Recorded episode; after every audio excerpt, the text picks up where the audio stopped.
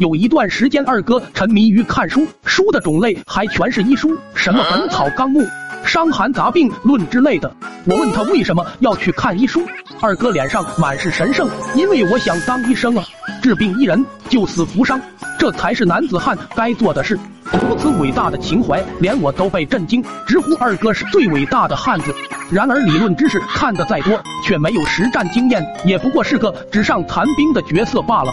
然而二哥这么一小孩，谁敢让他看病啊？怕不是嫌自己命长哟？实在是没有办法的二哥，将自己的目光瞅向了自家的老爹。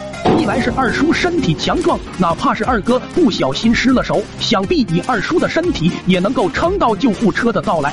二来嘛，是自家老爹，当然要给自家儿子的事业给予支持。可由于二叔身体过于强壮，根本就无病可医。不过这可难不倒二哥。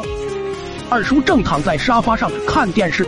二哥偷偷的溜了过来，厕所的马桶好像漏水了，你快点去看看吧。二叔神色奇怪的瞥了二哥一眼，你这家伙是不是又在马桶上练习潜水了？能不能做点正常人的事啊？吐槽完后，二叔熟练的拿起工具走向了 WC。小二子，把我的起子给我拿过来。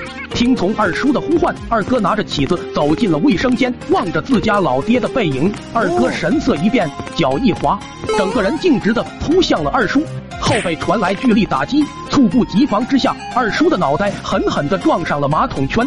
马桶被撞碎，喷水的管子刚好就对准了二叔的嘴巴，犹如水龙头，直接拧到最松，水流朝着二叔喷涌而出。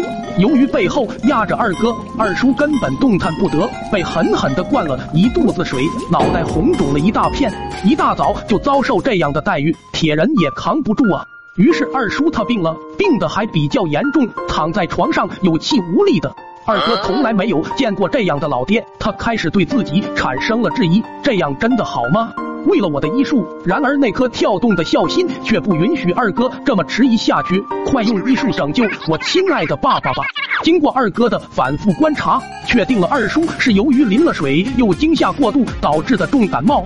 只要喝点感冒药就好。确认了病因后，二哥立马跑向了村口王兽医家，问王兽医买了些柴胡、黄芩、连翘、板蓝根、葛根、黄柏等等。抓完药，王兽医还笑道：“小二子，你家猪是感冒了吗？你爹怎么让你来抓药？”然而一心救父的二哥根本没有理会王兽医，抓着药就回家熬煮。煮好后吹了吹凉，就给二叔灌了进去。不过你还别说，喝完药睡了一觉，二叔竟然奇迹般的好了。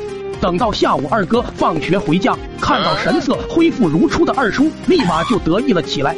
然而下一秒就被二叔一巴掌拍在地上：“你这家伙早上故意压在我身上不动，害我感冒的这么痛苦，看我不把你这小兔崽子好好收拾一顿！”那一天，二哥的惨叫盘旋了很久很久。